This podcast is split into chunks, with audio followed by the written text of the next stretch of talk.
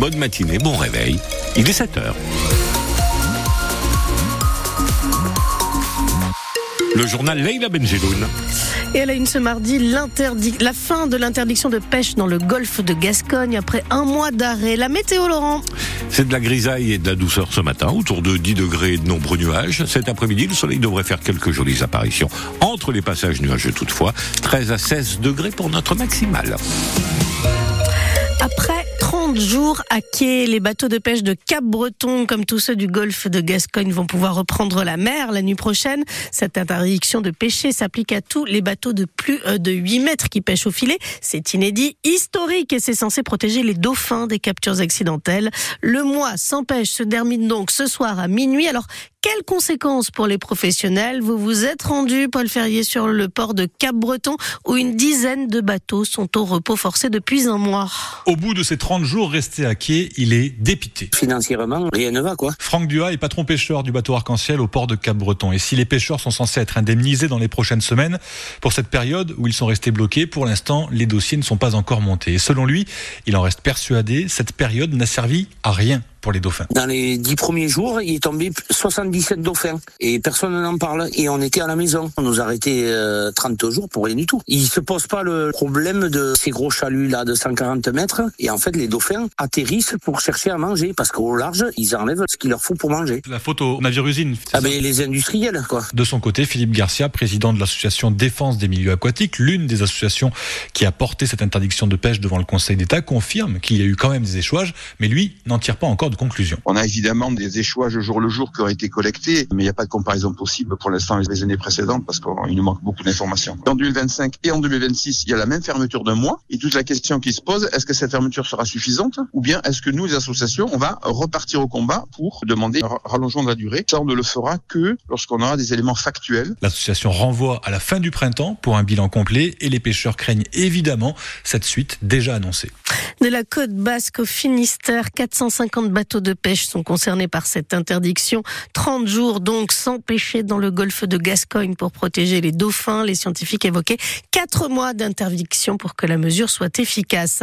Les bateaux de pêche qui pourraient cependant rester encore un peu plus à quai si les prévisions de Météo France se confirment.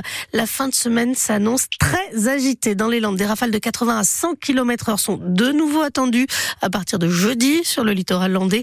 Météo France qui met en garde également et à partir de vendredi de crue des cours d'eau euh, du département à cause de précipitations intenses. Contrairement à Dax, contrairement à Bayonne, Mont-de-Marsan n'aura pas son magasin Fnac. Les élus locaux ont voté contre lors de la réunion de la commission départementale d'aménagement commercial, la CDAC, c'était la semaine dernière. Le projet prévoit en fait d'agrandir euh, le centre commercial Carrefour, avenue du Maréchal Juin, pour y implanter l'enseigne culturelle. Les élus de la ville de Mont-de-Marsan et du département ont voté contre pour protéger le commerce de proximité, euh, le centre-ville montois, explique le maire Charles Daillot. Les porteurs de ce projet ont 30 jours pour faire appel. 451 détenus pour 305 places. La population carcérale explose au sein du centre pénitentiaire de Mont-de-Marsan.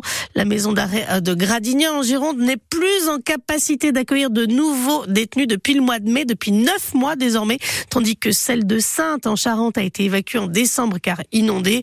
La population euh, carcérale explose donc à Mont-de-Marsan et avec elle les tensions et les incidents, s'inquiète Olivier Foglia, agent de sécurité pénitentiaire et secrétaire local de la CGT pénitentiaire. Ce taux de surpopulation forcément engendre un taux d'incident, que ce soit entre personnes détenues, euh, envers le personnel, des refus de réintégrer parce que la cohabitation entre personnes détenues, euh, bon, néanmoins depuis un an avec ce taux de surpopulation élevé à 160% quasiment sur la, sur la maison d'arrêt de Mont-de-Marsan. Forcément, euh, derrière les arrêts maladie, les accidents de service se multiplient parce que, en fait, c'est nerveusement vous craquez parce que ben, vous avez l'impression d'être délaissé. Donc, euh, bon, ça donne pas envie de venir travailler, quoi. Voilà, ça c'est la réalité. Selon la CGT pénitentiaire, l'administration étudie l'ajout de lits supplémentaires hein, au sein de la prison. Un dossier à retrouver sur. on y reviendra dans le journal de 7h30. Neuf anciens collègues dénoncent des insultes et des humiliations. Un ancien salarié et chef de service du centre éducatif de Saint-Pierre-du-Mont est jugé pour harcèlement moral aujourd'hui à Mont-de-Marsan. Les faits remontent à 2016 et 2017. Euh, ce prévenu de 39 ans a été licencié depuis. Hein. Il travaille toujours dans le secteur social, mais dans un autre département. Et on y revient euh, dans les infos de 7h30. France Bleu Gascogne, il est 7h05. Emmanuel Macron reçoit les syndicats d'agriculteurs. Les responsables de la FNSEA et des jeunes agriculteurs se rendent en effet à l'Elysée cet après-midi. Rencontre traditionnelle en amont du salon de l'agriculture, mais avec une résonance particulière cette année, après plusieurs semaines de crise, alors que des manifestations ont toujours lieu dans certaines régions.